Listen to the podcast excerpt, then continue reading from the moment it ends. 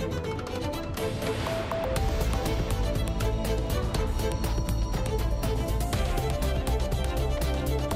Tarde de quinta-feira, dia 2 de fevereiro, títulos do Portugal em direto. Cláudia Costa, olá, boa tarde. Olá, viva, boa tarde. Estão indignados e não calam a revolta. Os imigrantes açorianos nos Estados Unidos dizem que os preços praticados pela Azores Airlines nos meses de época alta são um insulto.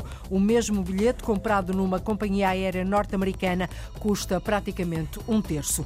Na parceria mensal do Portugal em direto com o suplemento Agrovida do semanário Vida Económica, Hoje vamos entrevistar Jorge Neves, presidente da Associação Nacional dos Produtores de Milho e Sorgo.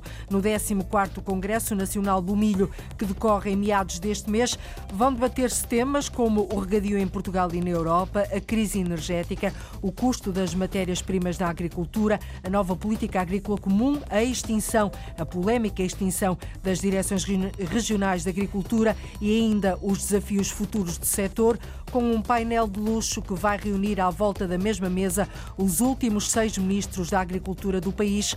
Nós vamos antecipar aqui na rádio este congresso. A Madeira vai ter até ao final do próximo mês de março um laboratório de polícia científica que vai também servir os Açores. As análises às novas substâncias psicoativas vão passar a ser rápidas, ao contrário do que acontece atualmente, até porque a Madeira é a região do país com maior tráfico e consumo de drogas sintéticas. Portugal em direto, edição desta quinta-feira, tem emissão na Antena 1 RDP Internacional, Antena 1 Madeira e Antena Açores. Edição da jornalista Cláudia Costa. O presidente da Câmara do Porto diz que a criminalização do consumo de droga na via pública não limita a liberdade de ninguém. Esta manhã, em entrevista à Antena 1, Rui Moreira considerou que há falta de uma melhor solução ou de mais policiamento na zona da pasteleira deve avançar mesmo uma alteração à lei. Quanto à carta aberta do Bloco de Esquerda, o autarca do Porto diz que não passa de propaganda. Essa carta aberta não é uma carta aberta nenhuma. Isso é, um, vamos lá ver, isso é uma manobra de propaganda do Bloco de Esquerda que, que, é, que é normal. Sabemos que há pouca polícia, que há pouco policiamento, que há pouca visibilidade de policiamento, mas ainda assim a polícia diz que não pode inibir esses consumos na via pública. Se nós temos uma sala de consumo assistido, ainda por cima naquele local, é normal que as pessoas consumam com todas as condições de segurança lá dentro. É um pouco como a questão do atentado ao pudor. Vamos lá ver. Todos nós somos livres de ter as relações sexuais que quisermos ter, felizmente. Mas nós não vamos fazer isso para a porta de uma escola. Não podemos fazer, porque é um atentado ao pudor. E o atentado ao pudor é um crime. E, portanto, eu não consigo compreender em que é que isto limita a liberdade de alguém. Sei que garante a liberdade de muitas pessoas. E, portanto, se encontrarem solução melhor, se me disserem que a polícia vai poder atuar, que vai haver mais polícia, que o seu, que o seu Ministro da Administração Interna vai conseguir disponibilizar polícias, sabe qual é o problema? Ali, a Natália, naquele sítio, naquele local, sabe onde é que encontra polícias? Agentes da polícia? Ou, há, ou é, são operações policiais em que eles aparecem, de facto, todos Uh, onde é que encontramos? Encontramos dentro dos supermercados. E isso, para aquelas pessoas, provoca-lhes um enorme descontentamento e uma sensação de insegurança, uma sensação do afastamento de um Estado que se esgotou e que não está lá presente. Nesta entrevista à editora de política da Antena 1, Natália Carvalho, o presidente da Câmara do Porto lamentou ainda o centralismo que paira no país e que faz com que no Porto seja sempre mais difícil fazer o que quer que seja e deu como exemplo, um dos exemplos, o Festival Primavera Sound. Quando tento organizar ou convocar apoios do Estado para alguma iniciativa aqui no Porto, e vou dar um exemplo que toda a gente conhece, o Primavera, que deixou de ter um mecenas privado e, portanto, está à procura de apoios, por exemplo, do Turismo Portugal, nós neste momento ainda não temos a garantia e tem sido a Câmara a tentar suprir essas carências. Isso é que me preocupa. É uma visão de que aqui no Porto é, é sempre muito difícil fazer qualquer coisa. Em Lisboa consegue-se fazer tudo, consegue-se fazer o Web Summit, consegue-se a Moda Lisboa, mas a Anja aqui diz que não consegue fazer as atividades porque não recebe. Ou seja, é mais um, um pouco este sentimento de que parece ser uma definição por lei que tudo aquilo que é em Portugal tem que ser em Lisboa. Rui Moreira esclareceu ainda que uma nova ligação entre as cidades de Vila Nova de Gaia e Porto é um assunto que está ainda em fase de análise sobre a ausência do autarca no dia em que as chuvas intensas inundaram a baixa da cidade, provocando grandes prejuízos. Rui Moreira esclareceu pela primeira vez a sua ausência. Não, eh, não tenho problema nenhum em dizer, elas sucederam num sábado e resolveram-se num sábado, não foi propriamente uma cheia, foi uma torrência, e eu não estava no Porto. Ah. tão simples como isto. E, portanto, não conseguia chegar ao Porto, estava fora do país. Portanto, e não, conseguia... não há nenhuma leitura política. Não, e felizmente tinha cá o Filipe Araújo e o Filipe Araújo acho que esteve à altura das circunstâncias e eu, logo no dia seguinte, quando foi preciso descermos ao, ao túnel da, do, do Rio de Vila para perceber o que é que lá estava a passar, eu fui ver. O presidente da Câmara do Porto, Rui Moreira, esta manhã, em entrevista à editora política da Antena 1, Natália Carvalho, aqui na Rádio Pública.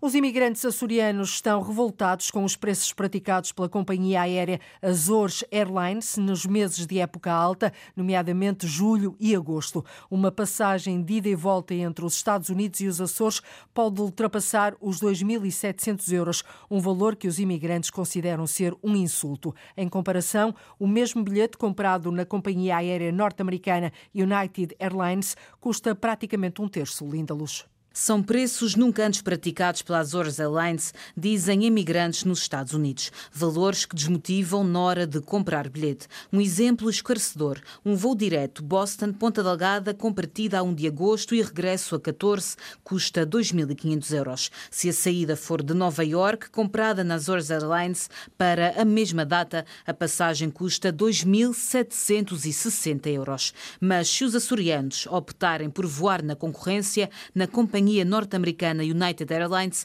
saindo de Nova York nos mesmos dias. O valor cai para bem menos de metade. O custo nem chega aos 1.010 euros, uma diferença de 1.750 euros. Uma situação nunca antes vista, diz Francisco Rezentes, imigrante e diretor do Portuguese Times. A época alta, que nós chamamos julho e agosto, com os preços elevados com preços que nunca uh, antes praticados. Nunca vi uh, uma passagem superior a 2 mil dólares tarifa básica, não estou a falar tarifa executiva. No mês de setembro, quando formos marcar Uh, estava a 850 e qualquer coisa. Para a altura de Natal estava, subiu ligeiramente para 1.120 dólares, o que se compreende. Agora, esta semana fomos alertados para uma tarifa de 2.367 dólares e já está em 2.731 dólares. Para o imigrante, este preço tem um nome. Isto é inconcebível, isto, isto é um insulto a, a, aos açorianos desta região. Francisco Rezende salienta que o objetivo não é censurar a companhia aérea e reforça a mudança positiva da Azores Airlines nos últimos anos. Mas mesmo assim, lamenta as decisões do Departamento Comercial.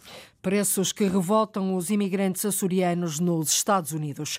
Até ao final do próximo mês de março, a Madeira vai ter um laboratório de polícia científica. As análises às novas substâncias psicoativas vão passar a ser rápidas, ao contrário do que acontece atualmente, em que podem demorar alguns meses. Ora, com esta nova valência de toxicologia, que vai também servir os Açores, será possível penalizar mais rapidamente quem trafica drogas na região.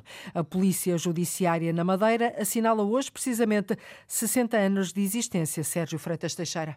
A Madeira é a região do país com maior tráfico e consumo de drogas sintéticas. O crescimento das novas substâncias psicoativas preocupa as autoridades regionais, tendo sido criado um grupo de trabalho abrangente para tentar arranjar soluções para o problema. Agilizar a identificação das substâncias apreendidas na região é um dos objetivos e, para tal, até o final do próximo mês de março será dado um passo importante nesse sentido, com a instalação de uma valência do Laboratório de Polícia Científica na Madeira.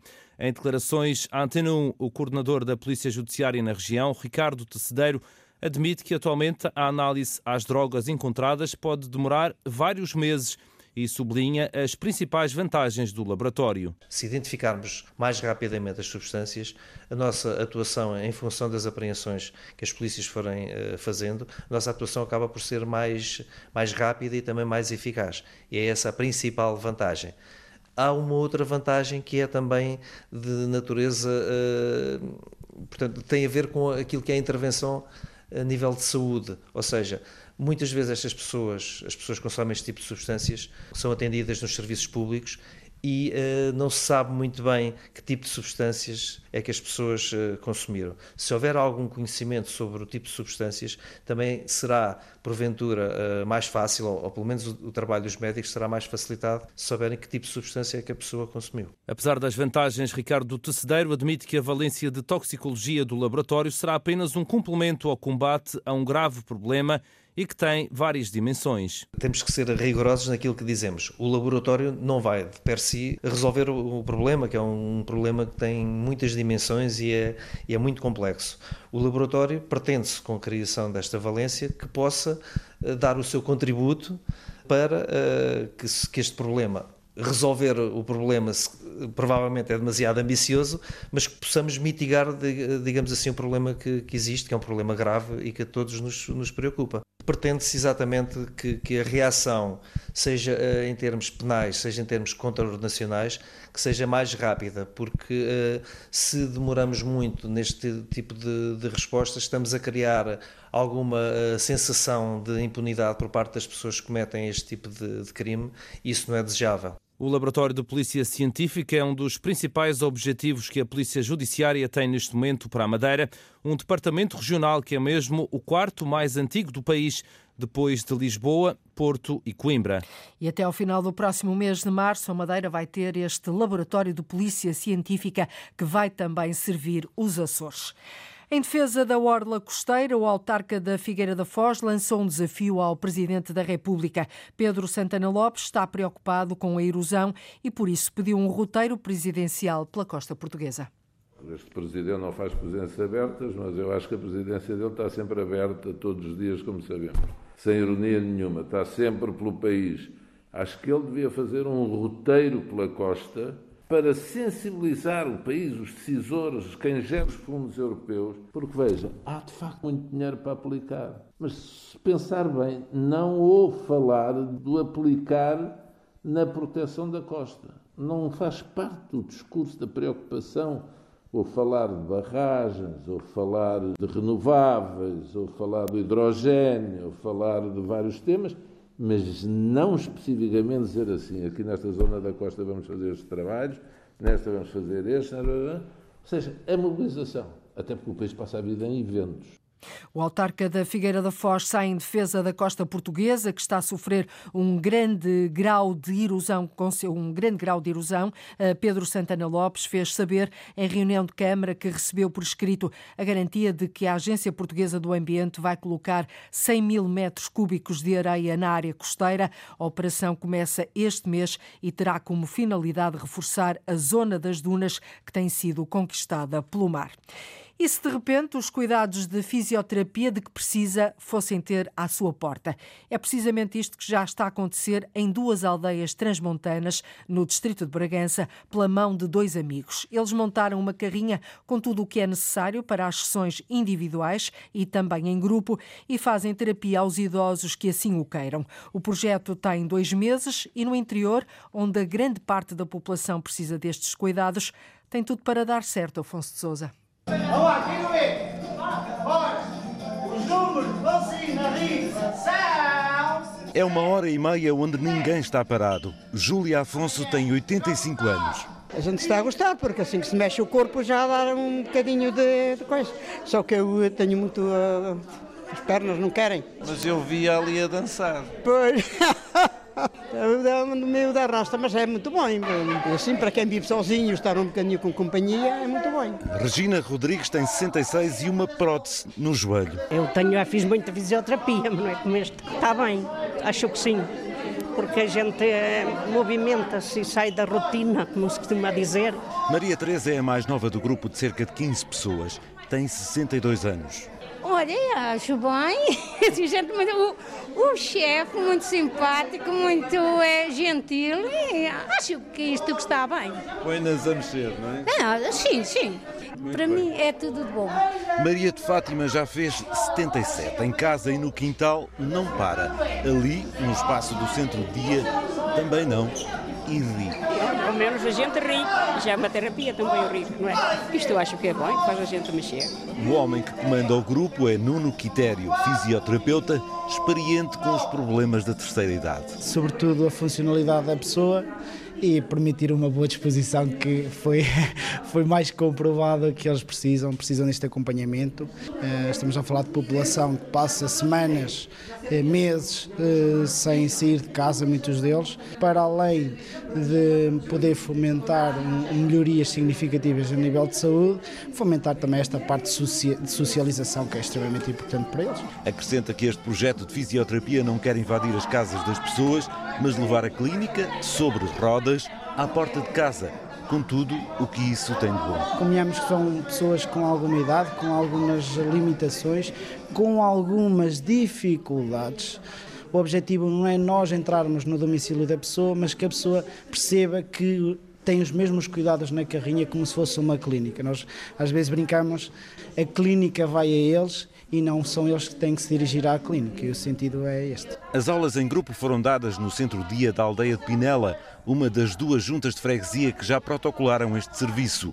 Do lado de fora está Emílio Neves, junto da carrinha completamente equipada para receber quem quiser fazer sessões individuais. Ela é constituída por uma, por uma marquesa, um lavatório, nós temos todos os equipamentos necessários para a prestação do serviço de, de fisioterapia e com todo o conforto e comodidade possível. É também acessível a pessoas com, com cadeira de rodas uhum. e é uma forma de criar um serviço de proximidade, essencialmente. E é isso que o Presidente da Junta de Pinela tem tentado levar às duas aldeias que compõem a freguesia. São cerca de 180 habitantes. Alex Rodrigues gostou de ver as pessoas sorrir. E isso foi o, para nós o, o fator mais importante porque sentimos novamente aquele espírito de comunidade renascer eh, que estava adormecido por causa do Covid. Estamos a falar de uma média de idades de 70, 80 anos, dando-nos ânimo para continuar, portanto, a procurar uh, tipo de serviços, serviços que se deslocam efetivamente às populações, até porque muitas delas também não têm forma de se deslocar para a cidade, e, e temos tentado ser criativos uh, no sentido de lhes poder aportar respostas que elas, que elas valorizem e, estão, e, e nós sentimos que elas estão a valorizar. Para lá de Pinela, no Conselho de Bragança, o serviço de fisioterapia ao domicílio já está também na freguesia de Cação, no Conselho de Vimioso. Reportagem do jornalista Antena 1 Afonso de Souza, fisioterapia móvel em duas aldeias de Bragança, no interior, onde grande parte da população precisa destes cuidados. A tradição não é cuidar das cinzas, é manter a chama viva. Queremos aprofundar a nossa relação com o território. Estarmos a tocar para uma comunidade de, de reformados, pessoas sobretudo ligadas à atividade pescatória, para elas, se calhar, uma boa temática é o mar. Há muita música escrita sobre o mar, ligada ao mar. Portanto, ser mais abrangente. E isto já é uma forma de mediação. Do território do Algarve, litoral, desde Alcotim até Vila do Bispo, litoral, mas também o interior e a serra. É uma forma de fazer com que esta música faça sentido na vida de pessoas que nunca a tinham ouvido. Uma da tarde, 32 minutos em Portugal continental e na Madeira, menos uma hora nos Açores. A extinção das direções regionais de Agricultura e Pescas e a transferência das suas competências para as comissões de coordenação e desenvolvimento regional continua a dar que falar e a levantar dúvidas e receios entre os agricultores que se têm manifestado nas ruas, primeiro em Mirandela, depois em Castelo Branco e já com novas manifestações agendadas em vários pontos do país, o que já não se via há muitos muitos anos. O tema promete aquecer o 14º Congresso Nacional do Milho, que se realiza nos dias 15 e 16 deste mês de fevereiro, no Centro de Exposições de Santarém. Ali vão debater-se com convidados nacionais e internacionais questões pertinentes, como, por exemplo, o regadio em Portugal e na Europa, a crise energética, o custo das matérias-primas da agricultura, a nova política agrícola comum, a extinção das direções regionais de agricultura e ainda os desafios futuros do setor. Isto tudo com um painel de luxo que vai reunir à volta da mesma mesa os últimos seis ministros da Agricultura de Portugal. Ora, na habitual parceria do Portugal em Direto com o suplemento Agrovida do semanário Vida Económica, que sai amanhã para as bancas, eu e a jornalista Teresa Silveira vamos antecipar este congresso. Boa tarde, Teresa, bem-vinda. Vamos também dar as, as boas-vindas ao nosso convidado, que é Jorge Neves, presidente da Associação Nacional dos Produtores de Milho e Sorgo. Muito boa tarde, Jorge Neves. Obrigada por é, estar aqui connosco na rádio.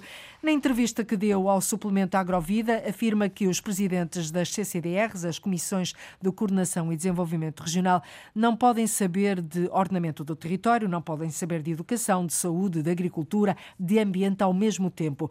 Por que é que os agricultores têm receio da extinção das direções regionais de agricultura? Eh, em primeiro lugar, boa tarde a todos, boa tarde aos ouvintes da Antena 1 É um, um prazer estar aqui a conversar convosco. Uh, a questão, uh, a extinção das direções regionais de agricultura é mais um passo naquilo que temos vindo a assistir relativamente ao desmantelamento do Ministério da Agricultura. Uh, começou com as florestas, que passaram para, para a tutela do Ministério do Ambiente, o bem-estar animal, que também foi retirado à, à DGAV, e neste momento são as direções regionais de agricultura que passam para a tutela das CCDRs. Não vemos que isto seja positivo naquilo que sempre foi a tradição do Ministério da Agricultura, de proximidade com os agricultores. Mas as CCDR, no seu entender, não valorizam a agricultura? É, eu, eu diria mais. Eu acho que o atual governo não valoriza a agricultura. Se valorizasse, não tratava os agricultores, não tratava o Ministério da Agricultura da maneira como está a tratar. E é sintomático que na, na precedência eh, de, de, da orgânica do governo, o Ministério da Agricultura esteja em último lugar. É sintomático daquilo que é o interesse. Já é a segunda pessoa uh, no espaço de um mês a nos dizer exatamente isso. O facto de estar em último lugar. É curioso, Teresa, não é? É curioso, não é curioso, sendo, sendo não agricultura é curioso, isto é, isto uma, é, palavra aqui, com letra é- A uh, deveria aparecer, uh, portanto, por ordem alfabética, deveria aparecer até em primeiro lugar, se fôssemos por essa ordem de razão. Isto, no, no fundo, se nós nos compararmos com países, que, e, não, e não, basta, não basta ir longe, não precisamos de ir longe, temos eh, a Espanha, que está exatamente ao nosso lado, e vemos eh, a importância que a agricultura tem eh, em Espanha, não só como atividade económica, que é, como com um peso muitíssimo importante nas exportações, porque eles fizeram por isso. Ah, Isto não nasce por acaso.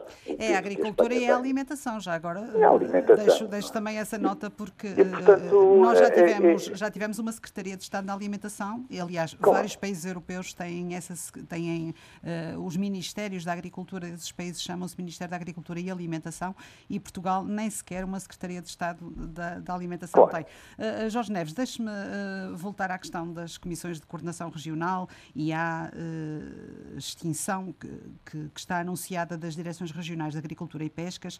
Eh, eu gostava que pudéssemos esmiuçar um, um pouco mais este assunto.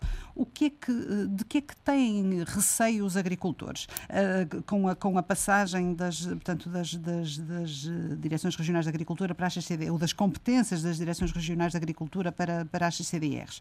É de receber menos fundos? É de que haja mais atrasos na Eu- análise de candidaturas, mais eu é burocracia, fundamentalmente- menos eu é importância fundamentalmente aos temas da agricultura? O que é que realmente está na base dos vossos receios? Eu acho que é fundamentalmente uma entropia no processo.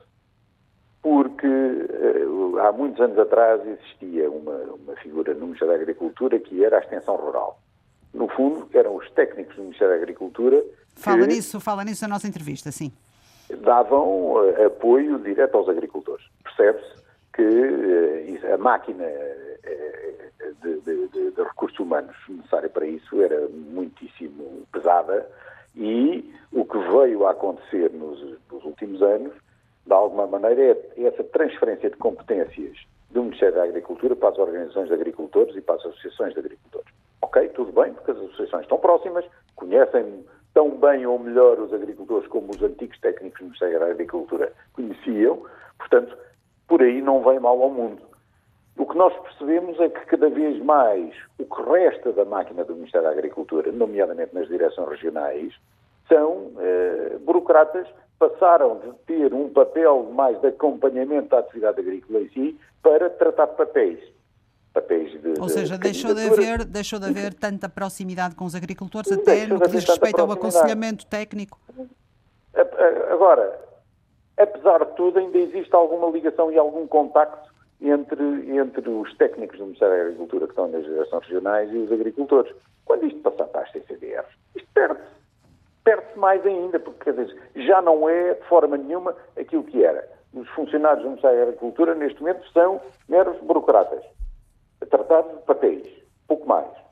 E isto ser diluído nas CCDRs, onde, existem N competências para tratar tudo e mais alguma coisa, acho que isto ainda é um golpe muitíssimo maior. Jorge Neves, e, e as associações, e as associações de agricultores foram ouvidas ah, em algum momento neste processo todo? Não. De forma nenhuma. Que diálogo é que têm tido com a Ministra da Agricultura, Maria do Céu Antunes? Não, nada disto, nada disto foi dialogado. É, absolutamente nenhuma conversa existiu, nomeadamente com as confederações, que era em primeira linha quem deveria discutir isto com o Ministério da Agricultura. Isto não foi discutido. Isto, uh, uh, como é que classifica isto? Eu, eu, classifico isto como, enfim, como uma questão espantosa. Como é que isto acontece? Como é que acontece? Eu comparo isto também agora com a extinção da Secretaria de Estado da Agricultura, por muito que a senhora Já lá vamos, diga, já lá vamos a esse tema, mas deixe-me... Deixe é uma coisa que está ligada à outra. Eu acho que isto é uma coisa que, enfim, só neste país é que pode. A, a CAP, como sabe, tem, tem, eh, está a organizar um, um, conjunto de manifestações, já organizou uma em Mirandela, outra em Castelo Branco e prevê mais algumas noutros pontos do país e, inclusive, até uh, ponderam uh, fazer uma, uma manifestação uh, na capital. Em Lisboa. Um, estas, a realização destas manifestações não levou ainda a que se dialogasse minimamente com o Ministério da Agricultura sobre este processo de, de, de portanto, de, de, extinção das direções regionais de agricultura e sobre as outras questões que estão em cima da mesa, porque não é só a questão da extinção eh, das direções regionais de agricultura que está que leva a estas manifestações, portanto há a questão do, do, do, do, do PDR 2020, portanto do Programa de Desenvolvimento Rural e da alegada falta de execução de, de 1.300 milhões de euros de, de verbas e o novo Plano Estratégico da Política Agrícola Comum, portanto também é um tema que está em cima da mesa, mas relativamente a estas questões da, da, da descentralização de competências para as comissões de coordenação regional. Estas manifestações da CAP ainda não levaram ao diálogo com o Ministério da Agricultura? Ainda não. Ainda não. Não, não, não. As manifestações não levaram ao diálogo, como anteriormente também não houve nenhuma tentativa de diálogo para resolver as grandes questões. A, a CAP tem alertado devidamente eh, o governo relativamente à falta de execução do, do, do PDR, e, e uh, o facto, por exemplo, do, do, do, do, TRR não ter verbas para a agricultura, ao contrário do que acontece, por exemplo, em Espanha, nada destas circunstâncias é devidamente avaliada com as confederações. O PEPAC foi decidido pela Sra. Ministra sem praticamente ouvir as confederações quando fora o Ministério foi alertado para determinadas falhas no programa, que, em nosso entender, é um programa com uma falta de ambição extraordinária, Portanto, é, é quase um copy-paste do programa anterior. E, e, tudo isto passa olimpicamente ao lado e, e, os resultados estão à vista. É, é aqui, que, é aqui que se sentem, ou é também aqui que se sentem a falta de um secretário de Estado da Agricultura? Eu acho que mais que a falta, o secretário de Estado da Agricultura existe eh, porque, obviamente, o ministro tem, eh, não, tem tantas competências que tem que delegar competências. Sempre assim foi. O Secretário, o Secretário de Estado, da, Estado da Agricultura tinha competências delegadas por um ministro para determinadas áreas. Mas porquê? Porque uma Secretaria de Estado é mais próxima dos agricultores? Não, não necessariamente. Tudo depende das competências que, que, que são atribuídas pelo, pelo Ministro ao Secretário de Estado.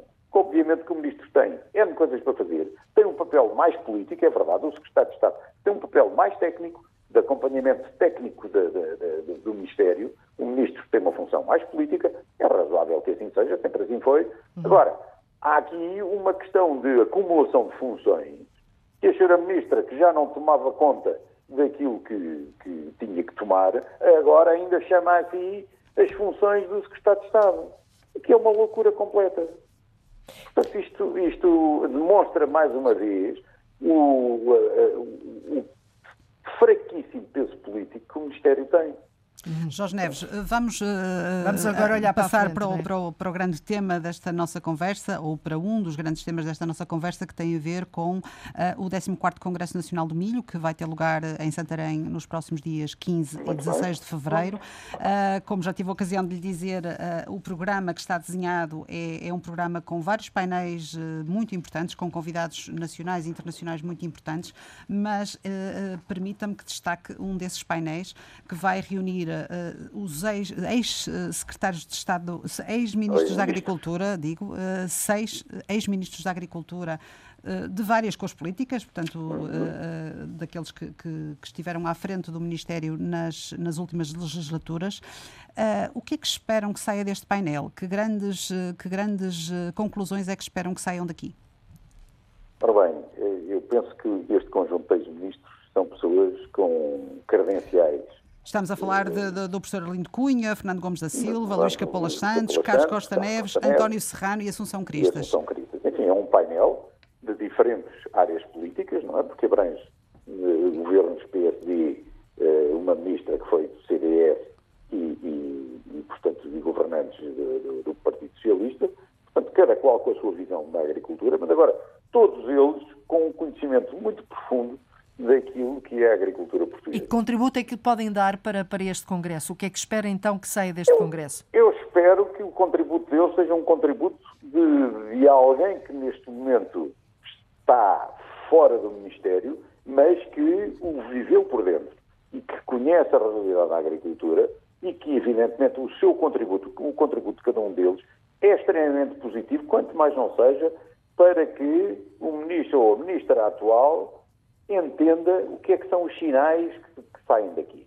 Isso é que é importante. E a atual é Ministra da Agricultura, Maria do Céu Antunes, vai estar presente neste Congresso?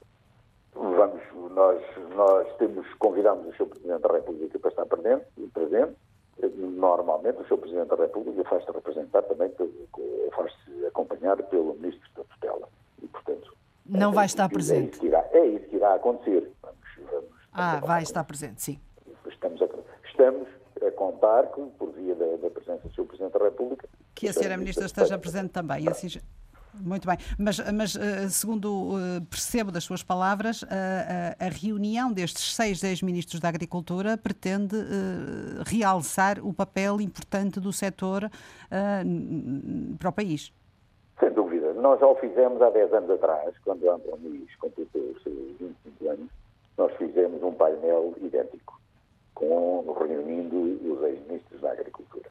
E acho que isto é, quer dizer, este, o facto em si de reunir num painel eh, tantos ex-ministros, por um lado, é, é, sinal do reconhecimento uhum. que este, estas pessoas têm do papel da Ampromis. Não é todos os dias que nós reunimos um naipe tão importante uhum. de, de pessoas. E, por outro lado, também da nossa parte, termos a certeza que estas pessoas contribuirão com o seu pensamento para que se consiga definir, de alguma maneira mais nitidamente, uma estratégia para, a agricultura, para o papel da agricultura em Portugal. O, o momento, o, momento, o momento político e económico que, que atravessamos também é eh, singular, ou seja, eh, nós depois tivemos uma pandemia, Portugal atravessou, Portugal e, e, e o mundo todo atravessou uh, uma crise pandémica. Uh, neste Temos momento estamos guerra. perante uma guerra e com todas as uhum. consequências ao nível económico e social que isso, que isso traz.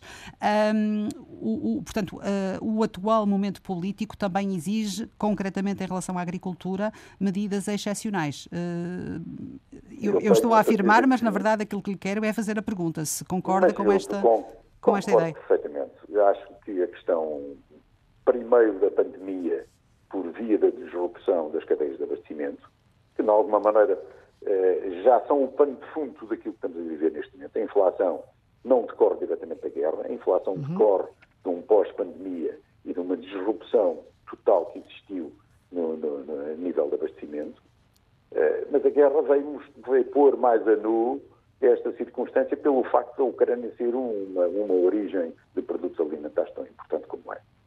Jorge, uh, sim, sim, sim, conclua, por favor. Uh, portanto, a questão é cada país neste momento e os países que pensam um bocadinho no seu futuro tem, consideram que a agricultura tem, exerce um papel fundamental em termos de soberania alimentar, em termos de, de coesão do território. Em Portugal esta discussão infelizmente não existe. Uhum. Jorge Neves, 40 segundos para, para esta resposta. Estamos quase a atingir o limite do nosso tempo. Se pudesse colocar questões diretamente à Ministra da Agricultura, presumo que lhe colocaria várias, uh, mas que respostas é que lhe pedia para dar? Duas ou três, as mais importantes? Eu acho que a única resposta que eu, neste, neste momento, e face às circunstâncias políticas que nós estamos a viver, a única resposta que eu esperaria neste momento da Sra. Ministra, face a tudo o que tem ocorrido eh, há um, bastante tempo a esta parte, e nomeadamente nos últimos tempos, era a Sra. Ministra dizer eu neste momento não tenho capacidade política para exercer a minha função. E, portanto, era isso que, que gostaria uh, de ouvir? Essa resposta que eu, era essa a resposta Está a pedir Portanto, admissão, admissão ou a substituição eu, eu, eu não estou a pedir a admissão da Sra. Ministra. Eu acho que a Sra. Ministra é que deveria considerar muito bem o papel que está a exercer neste momento e se tem ou não condições políticas para exercer. Essa é que é a grande questão. Portanto, deixa um repto à Sra. Ministra para avaliar se tem capacidade para continuar no cargo. Avaliar a sua, a sua situação, exatamente, face àquilo que tem sido uh, uh, o percurso do Ministério da Agricultura durante os últimos anos e a performance que o Ministério uhum. da Agricultura tem, tem dado e, e face àquilo que tem acontecido ultimamente no Ministério, em termos da Secretaria de Estado, enfim, os diferentes casos que têm ocorrido no Ministério nos últimos anos. Jorge Neves, fiquemos com este seu último repto e também com as várias reflexões importantes que deixou aqui nesta entrevista. Jorge Neves, Presidente da Associação Nacional dos Produtores de Milho e Sorgo, muito obrigada por ter aceitado o nosso convite. Teresa, nós voltamos no próximo mês com uma nova parceria Portugal em Direto, suplemento Agrovida do Vida Económica. Boa tarde e muito obrigada. Obrigada. Construída pelos jesuítas no século XVI, a Igreja do Espírito Santo em Évora reabriu ao público esta manhã após obras de requalificação. No total, Paulo Nobre foram investidos 2 milhões e meio de euros. Ao fim de dois anos e meio, está de novo aberta a Igreja do Espírito Santo em Évora após obras profundas.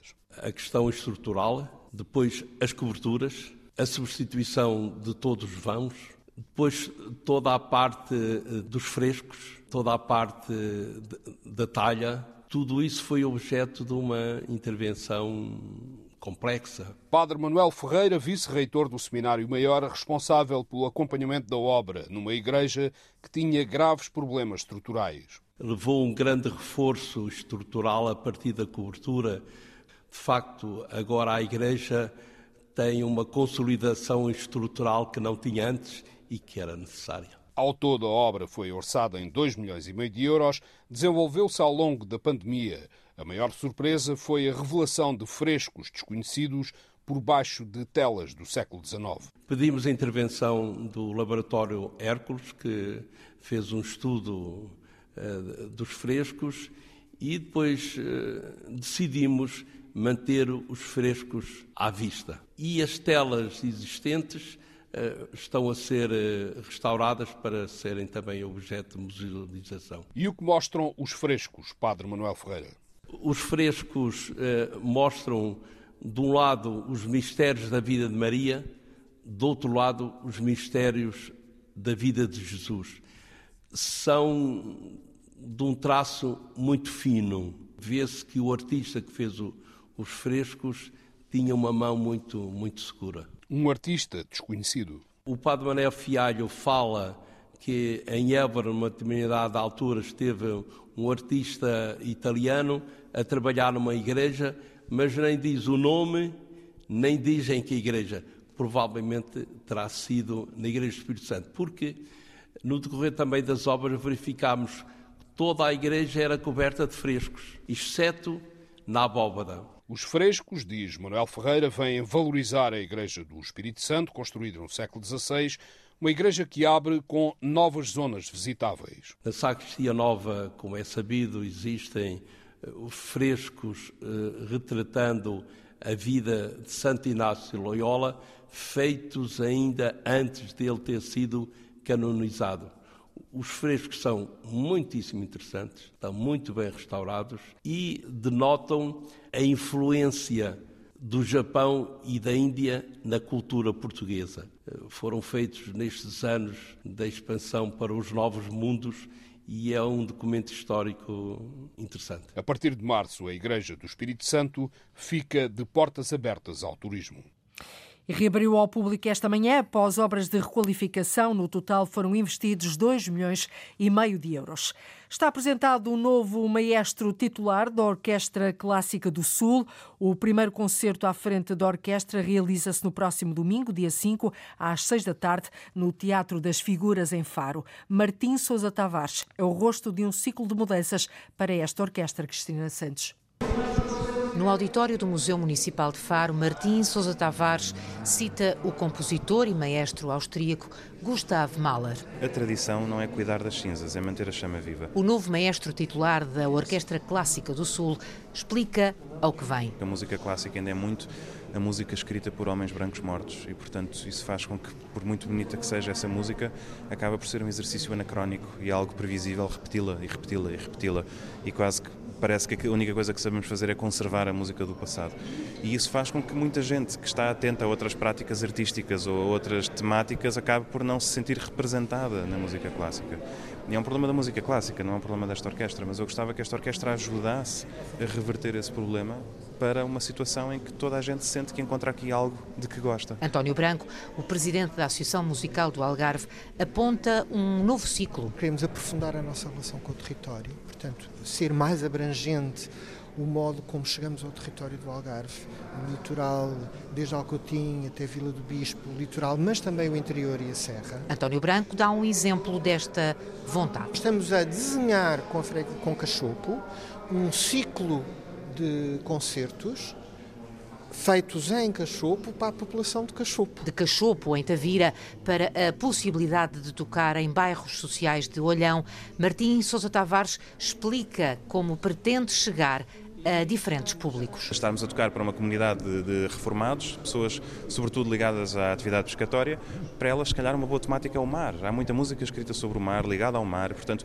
podemos escolher essa porta de entrada e isto já é uma forma de mediação, é uma forma de fazer com que esta música faça sentido na vida de pessoas que nunca a tinham ouvido. Outro objetivo é conquistar o público mais jovem nos clubes noturnos, mas não só. Espaços pós-industriais, portanto, lugares que possam estar agora, enfim, abandonados ou sem uso. Martim Sousa Tavares, que sucede a Rui Pinheiro como maestro titular da Orquestra Clássica do Sul, prepara-se para colaborar, no outono, com a Universidade do Algarve, num ciclo sobre fake news. Gostava que a orquestra desse um contributo do ponto de vista artístico e ilustrasse esta discussão e contribuísse para a mesma através da música, porque também a música pode dizer uma coisa ou outra sobre fake news, sobre inverdades. E já a partir de abril, a orquestra vai regressar ao nome original, Orquestra do Algarve.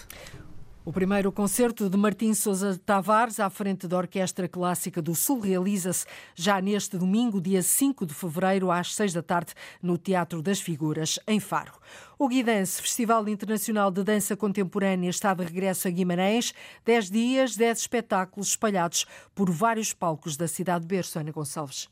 A ideia central do Festival Internacional de Dança Contemporânea Guidance está nesta edição nos corpos que são distintos uns dos outros e a relação com a natureza. Ou seja, diz Rui Torrinha, o diretor do festival, natureza, transformação e outras práticas sensíveis à felicidade que nos aguarda. O que estamos a falar é que práticas são estas que nós temos que desencadear para trazer um outro sentido às nossas vidas, um outro, uma outra forma de, de nos relacionarmos com, com a felicidade. Uh, e, na verdade, isso tem que partir do corpo. O corpo é o grande receptáculo dessas emoções, uh, dessas vibrações. E esta ideia da felicidade, que é um lugar que existe, mas que nós uh, estamos quase a não conseguir imaginá-lo, tem que ser resgatado e a partir do, do palco e, e, e, de outros lugares. E são os diferentes corpos que, em palco, vão dar vida a essas emoções em 10 espetáculos nos próximos 10 dias. Temos o destaque da Dançando com a Diferença, é uma companhia sediada na Madeira que tem um grande prestígio já internacional e são três obras que foram uh, criadas por convites uh, ilustres coreógrafos e coreógrafos. Portanto, o destaque passa muito por uh, a ideia dos corpos diferentes que sobem ao palco e depois também, como falava, a questão da importância da relação com a natureza nomeadamente esse momento maior com o Akram Khan Company, que já está esgotadíssima.